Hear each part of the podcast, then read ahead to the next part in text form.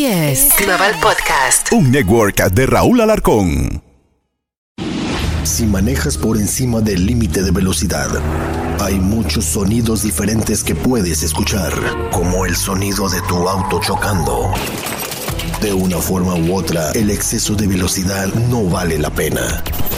Pagado por Nizza. Se tenía que decir, se tenía que decir. El podcast. Se tenía que decir. Con el terrible.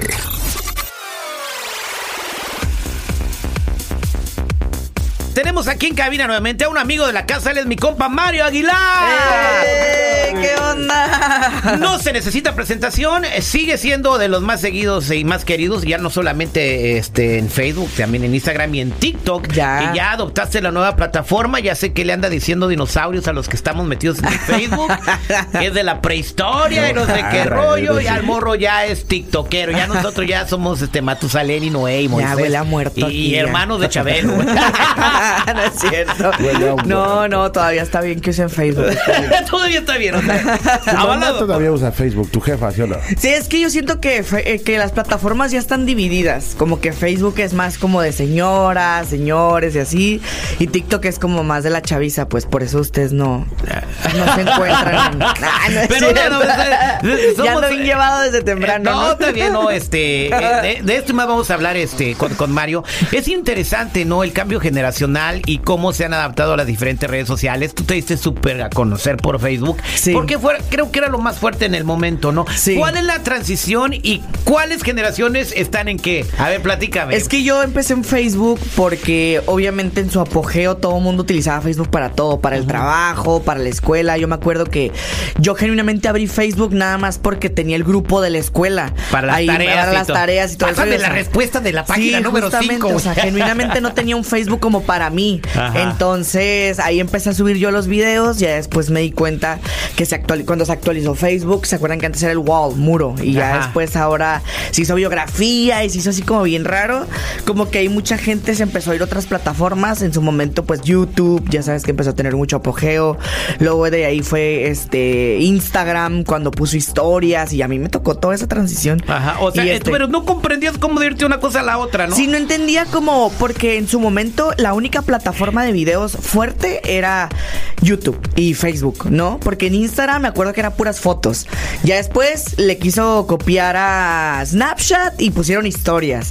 Y le empezó a funcionar. Y luego abrieron la sección de videos y luego ya era como que crear contenido No es madre, ¿no? Para ahora todos lados. Eres una persona, eres una figura pública que, que, que, que se formó en las redes sociales. Entonces tú tienes que estar atendiendo Facebook, atendiendo Instagram y atendiendo todo. TikTok. Y al rato sale el clock clock o el cuac cuac. Sí, Igual. también vamos a meternos al cuac cuac. Oye, Mario, y la neta, ¿cuál te deja más La verdad, yo creo que la red que más puedes explotar en cuanto a ganancia es Facebook. O sea, porque tiene, Facebook todavía te deja más barato. Bueno, Instagram y Facebook Sí. es lo mismo, ¿no? pues La misma compañía. Es, es la misma compañía que ahora se llama Meta, pero yo creo que la que más, yo en lo personal, en lo que yo hago, la que más exploto es Facebook. Facebook, En entonces- ganancia, o sea, la que más dinero me puede No, dar. más que YouTube y más que Instagram. Sí, y- más que YouTube, más que porque Instagram no, no, no, bueno, al menos no deja, pero eh, casi todas las marcas que te compran campañas de publicidad casi siempre lo quieren para Instagram. Entonces podemos dividirlo como que Instagram es la que más te deja en base a las marcas y publicidad. O de sea, que- si yo soy, hace cuenta que yo de que- tengo un dealer de Ferraris, de ¿verdad? que tú, tú Y- y vendes quiero- tacos los domingos. Oh, bueno, entonces ya me, ya me rebajó de Ferraris a taquero. Tacos, Bueno.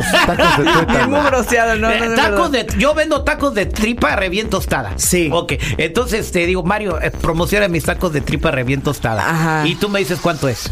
Sí, yo te digo de que, ah, pues, ¿qué es lo que quieres? Y tú, no, Pues- pues quiero cinco historias, dos. Y ven a comer tacos aquí Y y que grábate. vengas y grabes un video. Y, ¿De no, cuánto es el madrazo? Pues es que depende, depende, pueden pagar hasta en pesos mexicanos arriba de 100 mil pesos. Por O sea, una historia comiendo tacos. Por una historia. Señoras y señores, dejen la universidad, lo del futuro es ser No, TikTok. no lo dejen, no lo dejen. No, no, pero... Oye, tengo amigos que, que se han graduado de la universidad, o sea, sin menospreciar los oficios. Sí, claro. Tienen que manejar este la- los, pues los transportes desde las aplicaciones Sí. pa- para, para salir adelante, ¿no? Doctores, ingenieros, le- o sea, a uno que le está empezando a ir muy bien allá en Morelia es arquitecto. Ajá. Apenas, güey, pero después de perrearle cuatro años, ¿no? Y, y este, está Pues es que yo también no, yo al menos yo puedo decirte que yo empecé a vivir de esto también como a los cuatro o cinco años de empezar a crear O sea, de ser famoso viviste cuatro años perreando, ¿no? Sí, la neta, perreando la cimachín. Lo primero que me compré fue un carro y fue como lo más grande que ¿Cómo me me compré. compré mi carro, cara? Ay, me compré, era un carro chiquito, no creas Pero que me... igual, ¿no? Bueno, me compré un carro después de tanto tiempo y ya de ahí como que empecé a ahorrar, ahorrar, ahorrar, ahorrar. Y luego ya fue cuando empecé a comprarme He más mirado cosas. tus videos viajar. de tu casa, Felicidad. Está muy bonita tu casa. Ah, ¿Está en. TJ? Sí, está en Tijuana, estamos en Eh, Tijuana. este no eh, que- oye qué padre y es, es chido conocer de cómo cómo estás este trabajando y generando dinero en las plataformas cuánto tiempo le metes porque la gente piensa ay hago video y me hago famoso y, y que y la gente piensa que no trabajan y que no invierten tiempo aquí lo estoy viendo con un equipo me imagino que el chavito al rato va a ir a editar el video eh, lo va a revisar va a probar que sube que no y ese rollo al, terrible no lo saques porque está muy feo enfócame a mí es que al principio, cuando empecé a crear contenido, jamás me imaginé que esto se fuera a convertir en mi trabajo. O sea, me imagino que la gente que empezó en redes jamás imaginó que esto se hubiera sido un trabajo. O sea, porque es un trabajo, literal. Y es, traba, es un trabajal cañón. Desde saber qué vas a subir, qué vas a hacer. Porque nosotros somos más de 25 personas trabajando entre guionistas, editores, Oh. sí. Wow, o sea, ¿tú tienes un equipo de 25 personas Sí. o son 25 con- eh, creadores de contenido No, que se en mi- apoyan entre conmigo todos? son más de, de 25 Wow, o personas. sea, tú le das empleo y... Sí, o sea, mi trabajo le da empleo a otras personas. Guau, qué bendición. Entre editores, guionistas, communities, gente que trabaja con otros en los shows, gente que trabaja subiendo el contenido, publicistas, entre todo O sea, eso. humanamente posible tú no podrías hacer todo eso. No, pues es que también tú. No. Exacto, no, no, no, qué bueno, es Con que, es que uno lo ve fácil, ve el video que dura tres minutos o, o un medio minuto, pues estaba viendo lo de la mamá del cajón del mugrero. Sí. ¿Dónde está la llave? Del cajón del mugrero. Sí, todos tenemos un cajón del mugrero, la Sí, verdad. exactamente. Yo lo tengo en la cocina. sí, la verdad, todos tenemos un cajón de donde no sabes dónde echar algo y vas y lo echas. Pero ahí. a veces nos sale una idea y pues el equipo, no, pues ir a esta más. O sea, No, eh, a mí me pasa que a veces yo no, o sea, yo una, dos semanas no subo te nada. bloquea la mente. Sí, se te bloquea la mente o te da un bajón o no tienes ganas. Y en parte es algo que le quiero decir a la gente que crea contenido. Tampoco te, te explotes así, te quieras matar, o sea, relájate, o sea, las redes ahí están. También tómate tu tiempo porque hay gente que se engrana. O sea, hay gente que, que quieren, hasta- y como a mí me pasó, o sea, como Y maquinita. cuando lo fuerzas y no sale. Sí, ay. A ver, está hablando Donald Trump ahorita. Donald Cuando lo fuerzas demasiado y estás como súper ahí, este, queriendo que las cosas se hagan y te van a salir las cosas. O sea, deja que fluya, eh, ponte horarios, eso es importante. ¿Cuándo se, te, ¿Cuándo se vuelve un trabajo esto? Cuando te sientas con tu equipo y pones horarios, eh, empiezas a liberar trabajo, qué va a hacer cada quien. Ahí es donde ya empieza a funcionar las cosas y puedes empezar a sacar dinero de tu trabajo, de publicidad, de lo que sea que tú hagas, no solamente Y- y ver. Entonces, para todos los chavitos o, o jóvenes que están escuchando, y también personas Y de ya de, rucos, de, de chavorrucos como nosotros que quieren empezar a crear contenido, Sí. lo que ahorita te va mejor con Facebook, eh, pero en Instagram te pueden pagar si agarras mucha popularidad y, y te pagan por ir a un lugar, sacarte fotos y todo eso. Sí, te piden de todo. Eh, Bien, este, y ahora estás aquí porque gracias a tu popularidad y que te sigue mucha gente, vas a hacer un show. ¿Cómo se llama el, el show y de qué se trata? El show se llama Ser Loca No es Fácil.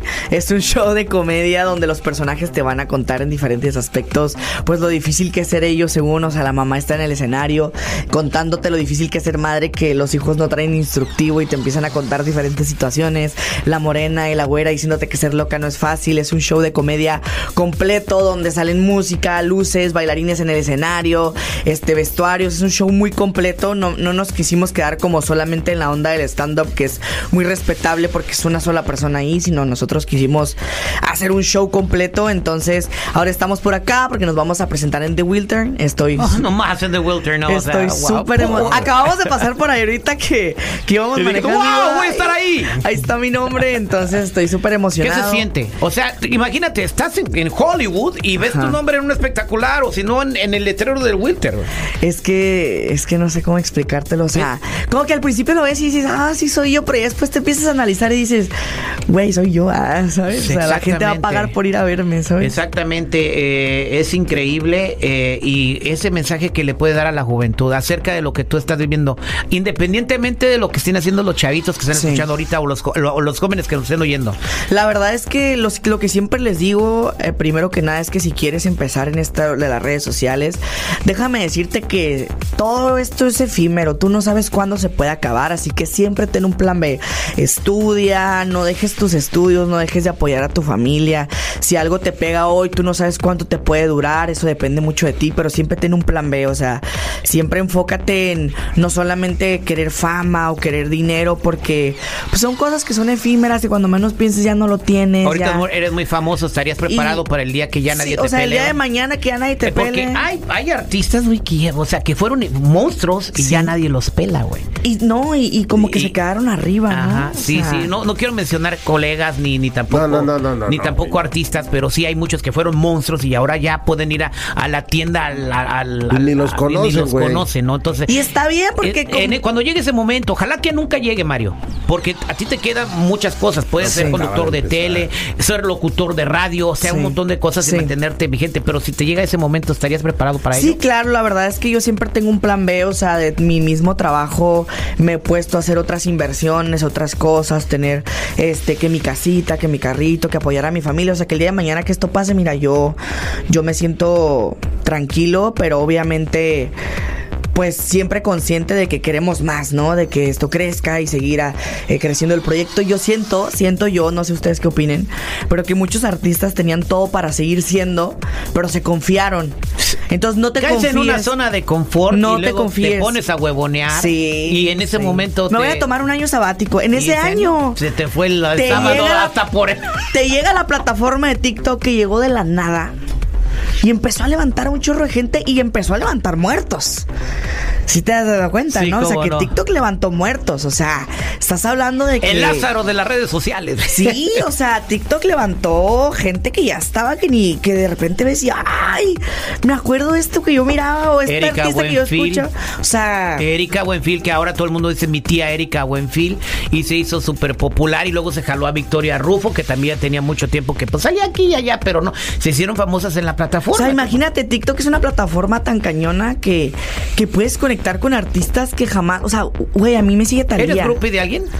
Que cuando alguien te empezó a seguir dijiste, wow, no lo puedo creer, me Yo sigue, me cagué comentó". cuando Talía me siguió. ¿De verdad? Sí, ¿verdad? Fuiste por el pétalo, dije. O sea, dije, qué rollo, o sea, ¿cómo es que estamos ahí? Y le mandé un mensaje de, ay, no manches, te amo, que no sé", Y me contestó, o sea, Wow. como una plataforma, por eso les digo, o sea, no se confíen porque en un año, en tres, cinco meses que tú te quieras tomar, mira, sale Chonita Juana y se hace bien famosa y ni te topo ya después, entonces. Exactamente, hay que mantener los pies en la tierra y es mucho trabajo y, y bueno, lo felicitamos y me cae bien que siempre que llega nos visita, es la tercera vez que está aquí con nosotros, Sí. siempre se conversa padre, se aprende mucho y el día de hoy yo creo que fue más que una entrevista, fue una, una conversación de vida de, de Mario Sí. Aguilar y, y también muy, motiva, muy motivador para todas aquellas personas que tienen ese sueño de, de- de ser alguien, ¿no? Y como lo dijo él, hay que tener un plan B, tú tienes un plan B, ¿no? Que son Sí, eh, sí. tus inversiones, dice. No, y aparte yo estudié sistemas, de elotes sistemas tengo mi carrito de lotes, estudié sistemas computacionales, tengo, o sea, sé hacer otras cosas. O sea, ¿sabes cuánto saca un elotero aquí este, en, en Estados Unidos en, en- en- en un día regular, güey? ¿Cuánto para ver si Sería de 300 dólares al día. Súmale eso si trabaja eh, como, como 5 mil dólares al mes. Y uno batalla, ¿no? No, ¿Ves? o sea, pues, ah, o sea, va a tener su cadena de carritos de lotes en Ah, el- elote es Mario Aguilar. El a lote ver. es Doña Aguilar. Doña, la doña. La doña, sí. Yo no, es que de todo, de verdad, gente, haz- por más algo que te dé es que de verdad, de verdad, cuando uno está en el negocio Lo más y empiezas a conocer que gente que dice, no, pues, que te da risa. Por ejemplo, que te dice, no, yo tengo este, yo tengo paleteros. Gente que lleva los carritos de... ¡Ay, qué curada! Y después empiezas a hacer cuentas y dices, madres, o sea, siempre tengan un plan B de verdad, lo que menos pienses. O sea, nosotros vendimos raspados de, de chiquitos. ¿Cómo? Y- ¿Cómo? sí. ¿Es albur? No. Raspado no. de Se te atajó un raspado de anís, ¿ah? ¡Ay, ya te entendí! No, o sea, yo de chiquito vendía raspados. Los raspados de ¿cómo chiquito eran gratis. La recompensa era un raspado de chiquito, si compraban.